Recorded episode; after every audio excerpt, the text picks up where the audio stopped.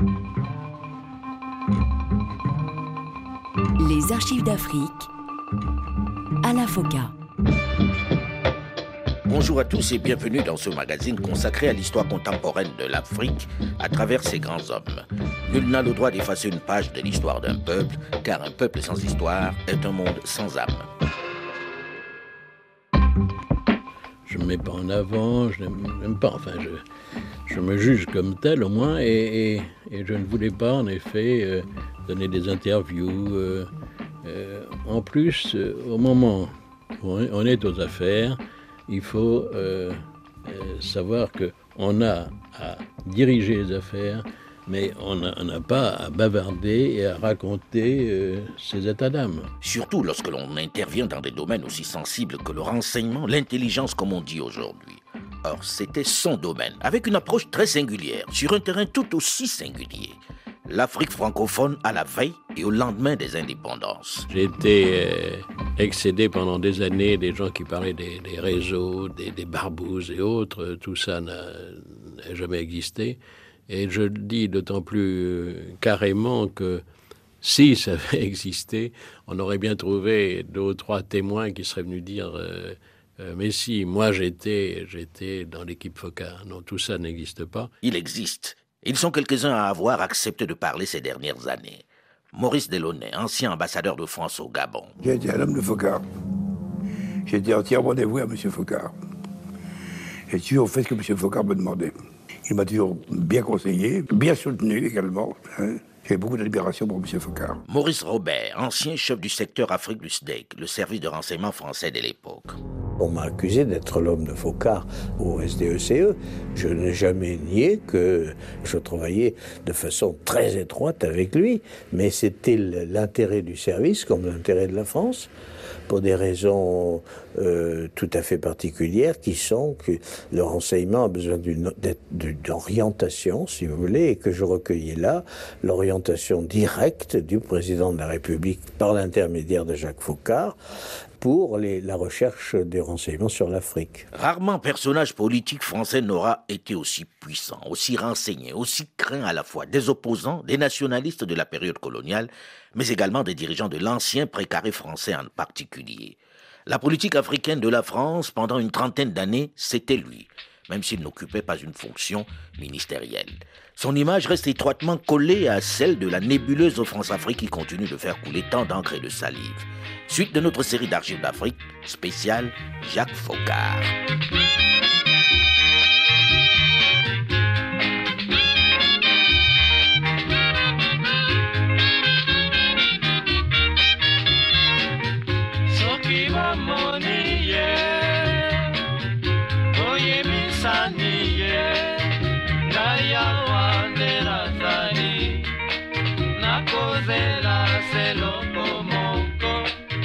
1966. Liomba est atteint d'une grave maladie. Son état de santé nécessite une évacuation sanitaire à Paris, à l'hôpital Claude Bernard.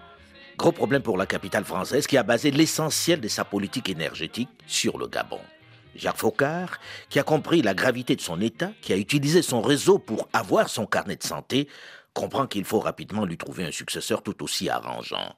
Il faut faire vite pour ne pas perdre pied dans ce qui est devenu un émirat pétrolier compensant la perte de contrôle de l'or noir algérien. Il va dans un premier temps convaincre le général de Gaulle de la démarche à entreprendre et du choix de son remplaçant. Puis, va choisir de mettre en orbite un jeune, le directeur de cabinet du président Léon Bar, Albert Bernard Bongo. Maurice Delaunay, ancien ambassadeur de France au Gabon. Quand on a vu avec M. Focard que la santé du président Léon Bar euh, faiblissait tout doucement. Et M. Focard a eu de bonnes idées. Il a dit voilà, on va demander au président Léomba de réformer la Constitution et de faire élire un vice-président de la République qui, comme aux États-Unis, succède d'office au président de la République. On a fait une mise en scène à l'ambassade du Gabon à Paris, en faisant venir un certain nombre de Gabonais qui ont approuvé Monsieur le changement de constitution. Voulez-vous lever la main droite et dire Je le jure? Je le jure. Et à partir de ce moment-là, il y a eu un vice-président de la République qui était Bongo. Étant donné ce que fait Et ce qu'a déjà fait mon ami Albert Bongo, je me présente avec M. Albert Bongo à la présidence de la République, lui étant vice-président de la République. Et quand Léon est mort, Bongo est devenu président de la République. Sans élection. Ainsi, la transition a été orchestrée, organisée, décidée depuis Paris. Un nouveau président a été choisi par lui, par Jacques Faucard, qui, depuis le retour du général de Gaulle, s'occupe manifestement de tout ce qui a trait à l'Afrique, aux anciennes colonies. Jacques Faucard, l'un des rares gaullistes qui, pendant la traversée du désert du général de Gaulle, continue encore à croire en lui. Il faut dire qu'au début des années 50, l'homme du 18 juin 1940 est pour beaucoup déjà un homme du passé. Pourtant, pour le RPF, le Rassemblement du peuple français, Jacques Faucard continue de travailler pour lui. Il sillonne l'Afrique de part en part, se fait des amis, parle du général de Gaulle, qui est l'alternative à la chienlit qui prévaut en France sous la 4 République. Il va même entraîner le général de Gaulle dans son voyage sur le continent afin qu'il rencontre ceux qui vont constituer les leaders de demain. Il sera bien sûr de toutes les tractations secrètes qui vont ramener le général de Gaulle aux affaires en 1958. La France vient de vivre une semaine qui appartient à l'histoire. Les événements d'Algérie avaient donné le signal d'une crise dramatique, mais peut-être en même temps d'un immense espoir. En effet, on l'avait vu à Oran comme à Alger, un extraordinaire revirement populaire avait suivi la prise de position de l'Algérie. En appelant ensemble le général de Gaulle au pouvoir, Européens et musulmans d'Algérie proclamaient leur volonté d'être français. Soudain, la Corse s'était jointe au mouvement. Et la question se posait, allions-nous vers une dislocation de la nation? Allions-nous vers la fin de la République? Le général de Gaulle avait répondu pour lui-même à cette question. La République il fut un temps où elle était reniée, trahie par les partis eux-mêmes. Et moi, j'ai redressé ses armes, ses lois, son nom. Mais en continuant son exposé, il posait aussi en même temps le problème des institutions. C'est un fait que le régime exclusif des partis n'a pas résolu, ne résout pas, ne résoudra pas les énormes problèmes avec lesquels nous sommes confrontés. Et c'était dans une ambiance de passion contraire que, abandonné par une part de ses soutiens, le président de Flimelin apportait à l'Élysée la démission de son gouvernement. Ainsi, mon gouvernement se trouve affaibli au moment où il faut affronter des tâches de plus en plus redoutables. En conséquence, j'ai présenté ma démission. Qui pouvait résoudre la crise? Dans un Élysée assiégé par les journalistes, le président de la République appelait en consultation les chefs de parti. M. Antoine Pinet, la droite. M. Guy Mollet, la gauche. Et, sur le conseil de ce dernier, M. Vincent Auriol, son prédécesseur. Puis, il prenait sa décision. Et dans un message à l'Assemblée, à la fois digne et courageux, il annonçait son intention d'appeler le général de Gaulle. C'en est terminé des heures de crise. Peut-être eût-elle fini par emporter l'État. Charles de Gaulle porte aujourd'hui à nouveau le destin de la France. Cette fois, c'est fait. Le général de Gaulle est de retour aux affaires. Il est le nouveau président du Conseil. Pour Jacques Faucard, cette victoire ouvre de nouvelles perspectives. Dès cette année 1958, il est nommé à un poste de conseiller technique auprès du général de Gaulle à Matignon.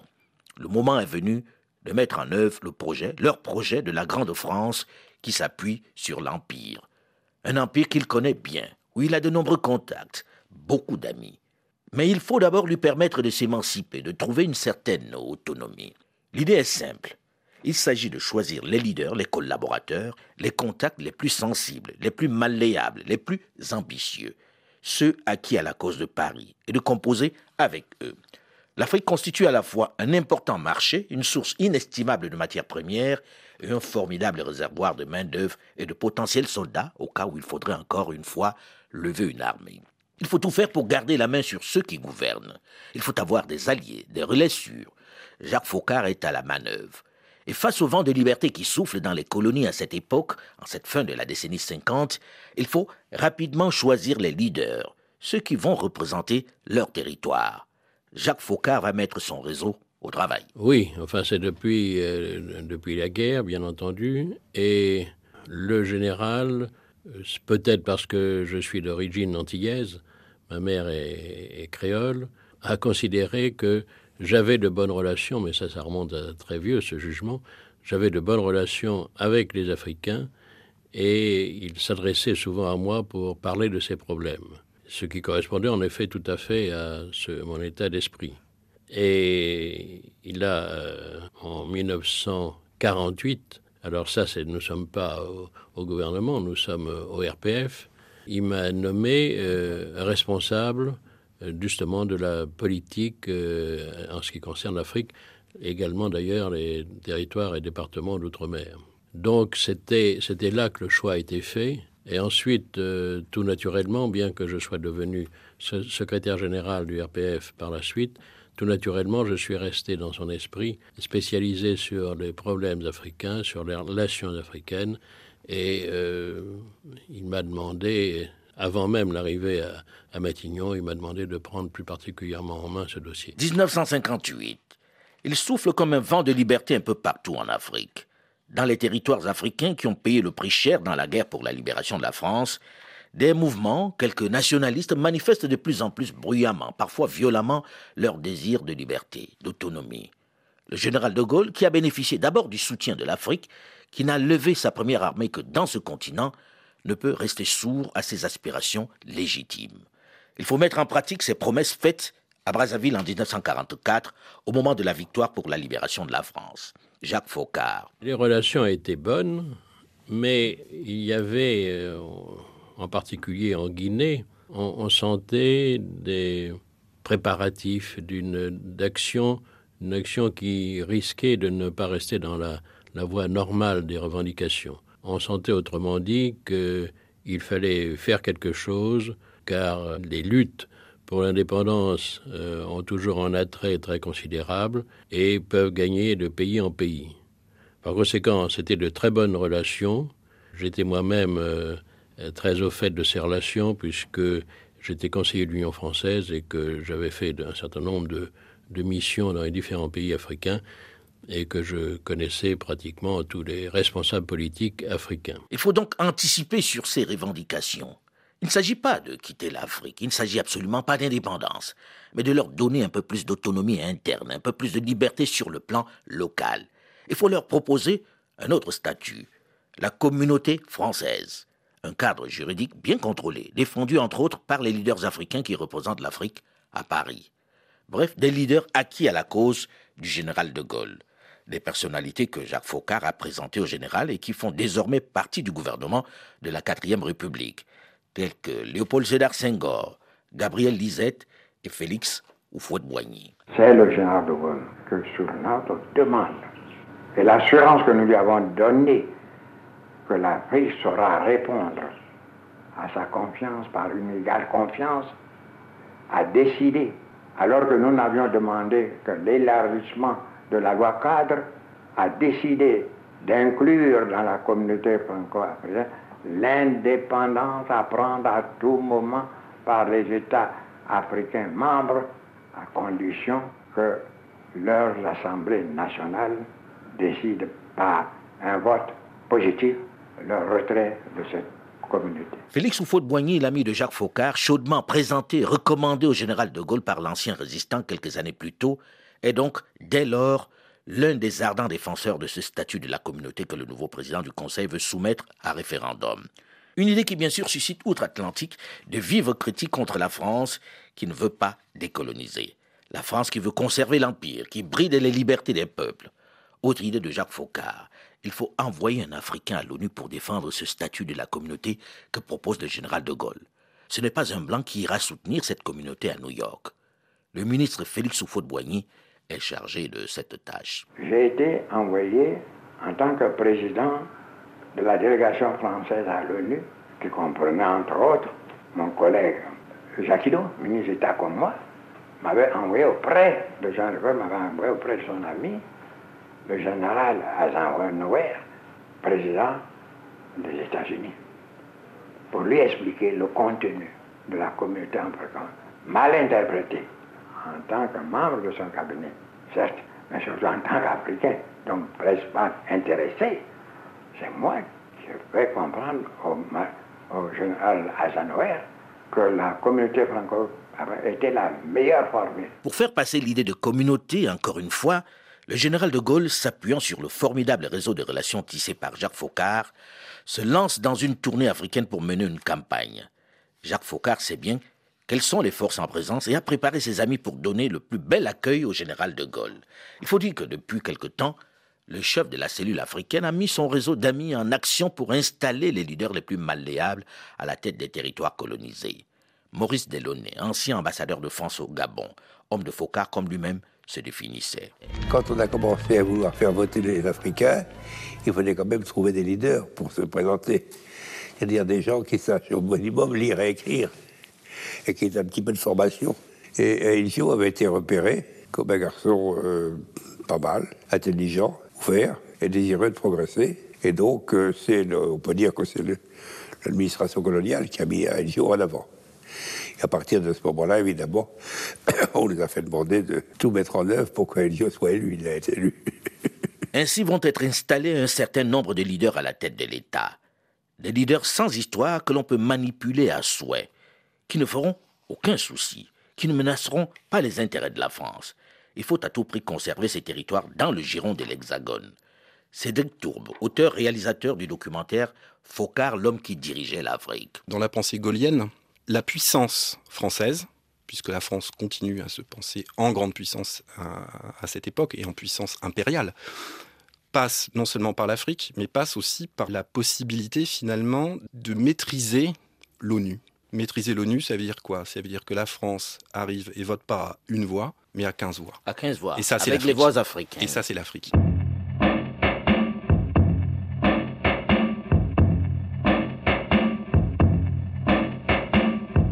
Jacques Faucard a placé les pions. Il a fait son travail en s'assurant le soutien. Le référendum que propose Paris est assez clair. Moussa Traoré, ancien président du Mali. Il semble qu'il y ait eu malentendu dès le départ lorsque le choix fut proposé aux Africains par référendum en septembre 1958.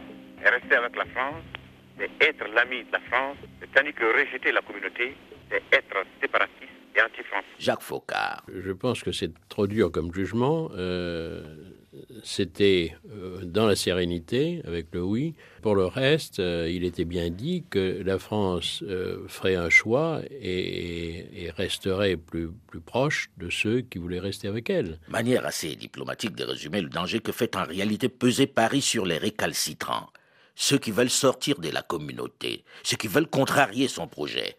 Jacques Faucard a certes balisé le parcours, mais il faut prendre ses précautions. J'avais, moi, senti euh, certains mouvements, et en particulier en Guinée, qui euh, me laissaient penser que nous allions aller vers une lutte pour l'indépendance. Et comme le général de Gaulle restait tout à fait fidèle à Brazzaville, c'est-à-dire à la liberté des peuples à disposer d'eux-mêmes, il était évident que le général avait euh, naturellement tendance à franchir une étape de plus et aller au fond des choses, à l'indépendance, à la proposition d'indépendance, en laissant les pays choisir le moment. Par conséquent, le fait que le général a été parfaitement informé de certains courants en Afrique l'ont amené à envisager l'indépendance de lui-même. La tournée pour le référendum qui va démarrer en cette seconde moitié de l'année 1958 s'annonce mouvementée. Dans son organisation, même s'il sait que la Guinée n'est pas totalement acquise, il ne s'attend pas à ce que lui prépare le bouillant Ahmed Sékou Touré. Il n'est d'ailleurs pas le seul comme nous allons le voir, mais Focard veille. La bataille va bientôt être totalement non conventionnelle comme nous allons le voir dans une dizaine de minutes dans la suite de cette série d'archives d'Afrique spéciale, Jacques Focard.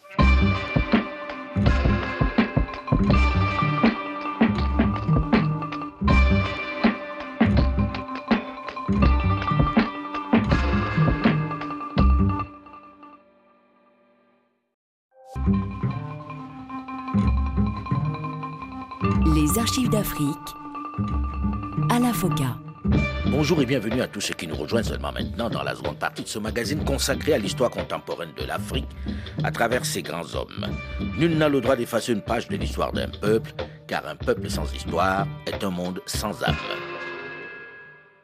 Il était bien dit que la France euh, ferait un choix et resterait plus proche de ceux qui voulaient rester avec elle.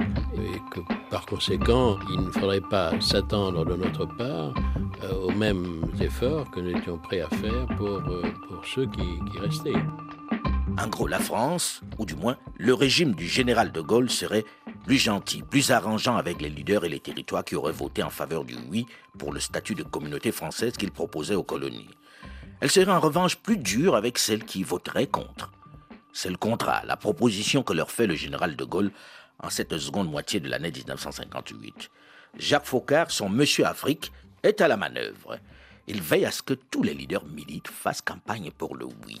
Même s'il redoute quelque peu la réaction du remuant Ahmed Sékou Touré de Guinée, il sait globalement qu'il n'a rien à craindre. Les leaders aux affaires dans la plupart de ces territoires lui sont acquis. Ce sont des amis et certains ses obligés. Suite de notre série d'archives d'Afrique spéciale, Jacques Faucard.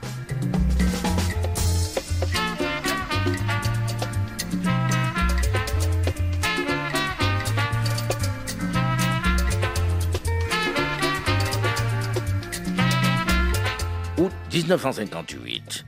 Le général de Gaulle est en tournée africaine. Il vient personnellement mener la campagne référendaire. Jacques. J'étais avec le général.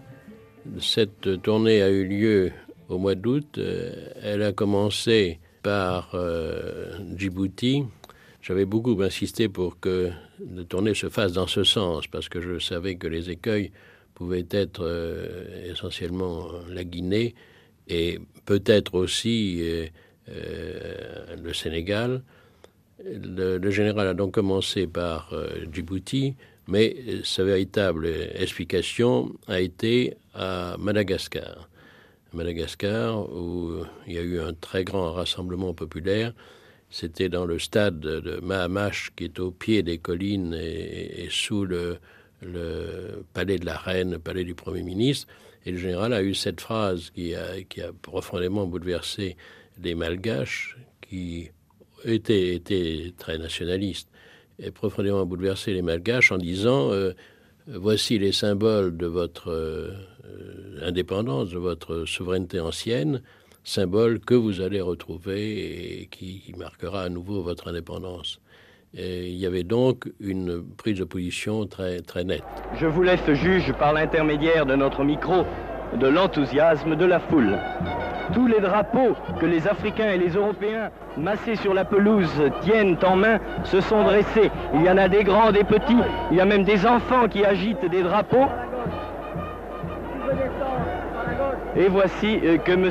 Barthélemy Boganda, président du Grand Conseil de l'Afrique équatoriale française et maire de Bangui, s'avance au devant du podium, devant les micros, et va prononcer quelques paroles. Monsieur le Président, au nom de cette foule enthousiaste qui vous acclame depuis 24 heures, au nom des quatre territoires de l'AIF et de leur population, et à mon nom propre, j'adresse au président du Conseil de gouvernement de la République le souhait de bienvenue dans la capitale de la Fédération haïtienne.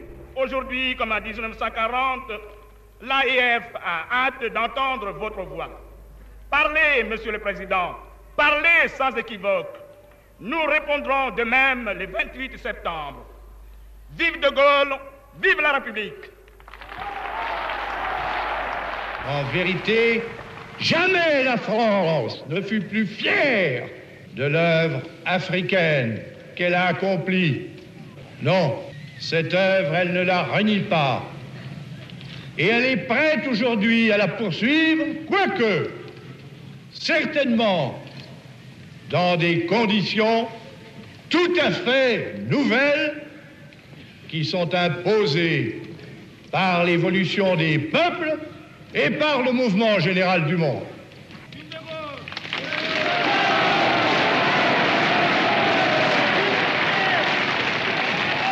Quelle proposition Quelle proposition Quel est le projet qui va être soumis au choix libre et conscient de tous C'est celui de la communauté. Cette communauté-là, je vais la proposer. je vais la proposer à tous et à toutes ensemble, où qu'ils soient. On dit, mais nous avons droit à l'indépendance. Mais certainement oui. D'ailleurs, l'indépendance, quiconque la voudra, il pourra la prendre aussitôt. Jacques Faucard est de la tournée. Il en est même l'organisateur. Ensuite, il y a eu l'étape d'Abidjan. D'Abidjan qui s'est passé, comme on peut le supposer, de la façon la plus extraordinaire. Euh, le général avait en effet pour euh, de Boigny beaucoup de considération, beaucoup d'amitié, je pourrais même dire beaucoup d'affection. Et par conséquent, c'est une étape qui s'est passée sans histoire. Ensuite, ça a été euh, Conakry. Alors l'étape de Conakry a été marquée par le discours de Sékou Touré, euh, qui est un discours violent, mais surtout qui était prononcé, j'avais avisé le général, j'avais averti le général, qui était prononcé euh, par un tribun, car Sékou Touré, que je connaissais bien, était un très bon tribun qui, euh, dans les envolées, lorsqu'il a prononcé cette fameuse formule, nous préférons vivre pauvres et indépendants que riches et enchaînés ou riches et esclaves, avait, avait une espèce de violence dans la voix. Il faut dire que dans la salle c'était, la salle était remplie, en dehors des quelques malheureux collaborateurs qui accompagnaient le général, c'est-à-dire euh, le ministre de la France Outre-mer, le commissaire, et puis ceux qui accompagnaient le général, c'était les cadres du parti qui étaient là et qui donnaient une résonance encore plus grande, qui soulignaient. Et tout ça euh, nous est apparu, et au général aussi certainement, comme n'étant pas de, ne se justifiant en aucune façon, puisque deux jours avant ou trois jours avant, le général avait dit l'indépendance, avait dit à Madagascar, il avait dit euh, à Brazzaville et Abidjan, l'indépendance, vous la prendrez quand vous voudrez, au moment où vous voudrez. Et l'espèce de, volonté de, de, rupture manifestée par Sékou Touré l'a certainement heurté. Les mots employés, l'ambiance, euh, certainement l'a heurté. 28 septembre 1958. La Guinée vote non au référendum. Et De Gaulle, vexé, lui donne immédiatement son indépendance. Mais cet affront ne peut rester impuni. Jacques Faucard ne peut ainsi accepter de voir son président ridiculisé. Cela pourrait inspirer d'autres leaders africains. Il faut laver l'affront. Jacques Faucard. J'ai regretté, bien sûr, en tant que Français, de voir un, pays. Sékou Touré était, était un ami, je connaissais bien avant. Et euh, les, Guinéens sont des gens tout à fait valables et gentils. J'ai en effet beaucoup regretté qu'ils s'éloignent de la France. Le nom au général de Gaulle, Sékou Touré va le payer cher, très cher. Puisqu'aussitôt parti, la France gaulliste va tout mettre en place pour le renverser. Cédric Tourbe, auteur du documentaire Focard, l'homme qui dirigeait l'Afrique. La, la France a fait tout ce qu'elle pouvait pour, euh, pour couler et Sékou Touré et, euh, et, la Guinée à l'époque. Hein. Jacques Faucard raconte quelques décennies plus tard. Euh, j'ai quitté donc Touré ce jour-là avec le général le lendemain, où le général a souhaité bonne chance la Guinée. Et j'ai été très agressé par Sékou Touré à plusieurs reprises dans ses discours, sous prétexte que je montais je ne sais quelle combinaison contre lui. Et assez curieusement, 25 ans après, Touré a demandé à me voir et insisté pour que j'aille le voir, et je suis allé le voir le 25 juillet 83, c'est-à-dire 25 euh, ans moins un mois. Et nous avons eu là une, explication assez longue. On s'est aperçu, d'ailleurs, de part et d'autre, que beaucoup de gens avaient euh, fait ce qu'il fallait pour que les, choses s'aigrissent entre nous. On avait raconté, moi, il me reprochait d'avoir euh, systématiquement donné des instructions pour laisser pourrir les bananes qui arrivaient de Guinée parce que c'était pour pénaliser la Guinée, ou que nous avions fait débarquer des, médecins de, à Dakar qui devaient aller à Conakry. Enfin, c'était des, choses qui, manifestement, avaient tendu l'atmosphère. Et dans le même temps, il, il prenait contact, enfin, il, se retournait vers les Russes qui, euh, d'ailleurs, ont répondu tout, tout de suite. Là, Jacques Faucard n'évoque que quelques opérations de déstabilisation montées contre le régime de Sékou Touré. En réalité, les initiatives, les complots pour le renverser sont nombreux.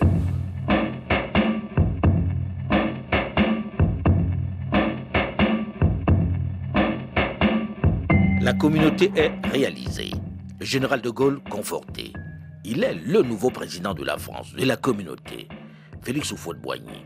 Adore la guerre des fédéralistes et des confédéralistes n'a pas eu lieu. En effet, la constitution de la communauté offre à tous les États membres plusieurs perspectives. Il nous appartient de faire appliquer dans la lettre et l'esprit cette constitution. Le vent des libertés continue de souffler dans cette communauté qui ne va pas vivre bien longtemps. En effet, il faut désormais envisager devant les crises en Algérie, en Indochine, l'indépendance. Ancien directeur Afrique de l'agence France Presse. Jeudi 8 janvier, la France change de république et de président. Charles de Gaulle succède à René Coty. Il me faut le concours de ceux qui servent la République. Ce concours, cet appui, ce soutien, ils me furent naguère accordés dans l'angoisse du péril national. Je les demande à présent, où à l'horizon paraît la lumière de nos grandes espérances. Vive la communauté, vive la République, vive la France. Le général de Gaulle est donc le premier président de la Ve République. Elle est née sur les cendres de la quatrième que représentait René Coty, son deuxième chef d'État. Le général de Gaulle a désormais tous les pouvoirs. Il peut mettre en œuvre son projet d'une France puissance internationale. Elle passe par l'optimisation des rapports avec les Africains. Sa politique énergétique pour devenir une grande puissance passe par l'Afrique. Le pétrole, l'uranium, le gaz, le bois et bien d'autres richesses. Il faut certes se mettre au goût du jour, répondre aux exigences de liberté, d'indépendance qui s'expriment, mais il faut également savoir conserver ces richesses, garder la main dessus. Ceci passe naturellement par le choix des hommes qui vont prendre en main les affaires du pays. Et pour les choisir, les cadrer, Jacques Faucard est à la manœuvre. Il place ses hommes et essaie de mettre au pas les plus récalcitrants. Djibo Bakari, ancien vice-président du Conseil du gouvernement du Niger, du 26 juillet au 10 octobre 1958, n'était pas vraiment en faveur de la communauté. Je connais par exemple un pays, le mien. Le chef, le directeur du cabinet du président de la République a été le même homme de la date de l'entrée en pouvoir du gouvernement jusqu'au jour où un coup d'État l'a renversé. On n'a jamais changé de directeur, et c'est un Français. Et la plupart, c'est comme ça. Ces Français qui sont là. Il y a forcément les, agents des Focards. Est-ce que vous, vous estimez que vous avez été victime de ce qu'on appelle le système Focard? Absolument. Il m'a connu, je vous ai dit, quand j'étais à la tête du gouvernement du Niger, pas le Niger indépendant. Avant. Quand je l'ai rencontré, j'ai discuté avec lui. J'ai vu que ce n'est pas l'homme il va nous accepter en partenaire, mais plutôt en exécutant. Et je sais qu'il a eu aussi une mauvaise impression de moi, parce que ce n'est pas ce qu'il attendait peut-être des Africains. Lorsque les amis de Focard ou ses maîtres ont fait dissoudre l'Assemblée nigérienne, j'ai disposé de 42 voix contre 18 à mes adversaires. Quelques mois après, ceux-là, on les a transformés en majorité et on m'a renvoyé et c'est le gouvernement français qui a pris la décision de dissoudre l'Assemblée du Niger. Des actions illégales, des assassinats d'opposants, des putschs, des complots, il va y en avoir dans les mois qui vont suivre. Il faut régler tous ces petits problèmes, ces éléments gênants avant l'accession à l'indépendance de tous ces territoires. L'homme de l'ombre, comme on l'appelle, va s'acquitter de cette tâche pas très propre. Indépendance, la communauté. Après avoir réuni l'ensemble de ces colonies au sein d'une nouvelle structure juridique, d'un nouvel ensemble, la communauté, le général de Gaulle, qui est confronté un peu partout à une réelle pression populaire, à un fort vent de liberté, ne peut résister plus longtemps aux exigences, à l'évolution du monde.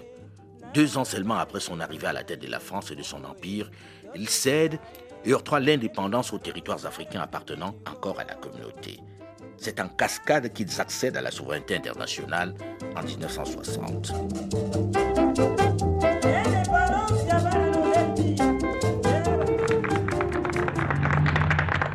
Voici maintenant Le message que le général de Gaulle adresse en ce jour historique à la jeune République du Congo. En complet accord et en pleine amitié avec la France, la République du Congo accède à la souveraineté internationale. Peuple dahoméen, je proclame solennellement l'indépendance du Dahomey ce lundi 1er août en présence des représentants de la République française. Par la délégation des pouvoirs que je tiens du peuple gabonais et en vertu du droit de ce peuple à disposer de lui-même, je proclame solennellement l'indépendance de la République gabonaise. Mes chers compatriotes voltaïques, aujourd'hui 5 août 1960, à 01, au nom du droit naturel de l'homme à la liberté, à l'égalité et à la fraternité, je proclame solennellement l'indépendance de la République de Haute-Volta. La Côte d'Ivoire accède à la souveraineté nationale et internationale.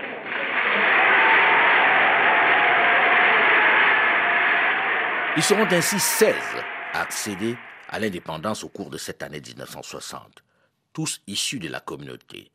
Jacques Faucard en est l'architecte. Et comme le général de Gaulle restait tout à fait fidèle à Brazzaville, c'est-à-dire à la liberté des peuples à disposer d'eux-mêmes, il était évident que le général avait euh, naturellement tendance à franchir une étape de plus et aller au fond des choses, à l'indépendance, à la proposition d'indépendance, en laissant les pays choisir le moment. En réalité, tout s'est passé sans réelle lutte pour ceux qui déclarent la souveraineté de leur pays. Il s'agit pour la plupart, que dis-je, pour tous, des leaders choisis et particulièrement proches de Paris, des présidents choisis par eux, des chefs qui, dans l'immense majorité des cas, ont été désignés ou soutenus par Jacques Faucard. Les jeunes États sont certes indépendants sur le papier, mais Paris garde sur eux un poids, une grande influence. Elle est parvenue à éteindre dans l'œuf le désir, le projet des grands ensembles régionaux que certains avaient voulu mettre sur pied. Pourtant, tout avait démarré par la mise en place d'une fédération du Mali réunissant le Soudan français et le Sénégal, dont l'indépendance avait même été proclamée quelques mois plus tôt par Modibo Keïta. L'Afrique consciente, celle qui évolue parce qu'elle a de nouvelles perspectives, celle qui veut avoir sa personnalité propre, peut jouer un rôle déterminant dans la lutte gigantesque entre les forces de destruction et celles de paix, soucieuse de la libération de l'homme, de la faim et de la maladie, notre Afrique, pacifique et humaine, contre vents et marées, mobilisera toutes ses ressources pour réaliser son unité, garante de la cohésion de la communauté. Cette fédération du Mali, si belle dans son idéal, n'est pas du tout du goût de Jacques Faucard. Il la redoute et ne peut l'accepter. Il va tout faire pour la faire éclater comme nous le verrons la semaine prochaine dans la suite de cette série d'archives d'Afrique spéciale Jacques Faucard. Mais en attendant, vous pouvez réécouter cet épisode et les précédentes sur le site de RFI à la rubrique podcast ou sur le site archivedafrique.com ou tout simplement sur votre téléphone portable en téléchargeant gratuitement l'application Archives d'Afrique sur Google Play ou sur iOS. En attendant, Delphine Michaud, Olivier Raoul et Alain Foucault, nous vous donnons quant à nous rendez-vous la semaine prochaine, même heure, même fréquence. Dans un instant, une nouvelle édition du journal sur Radio France Internationale. Restez à l'écoute et à très vite.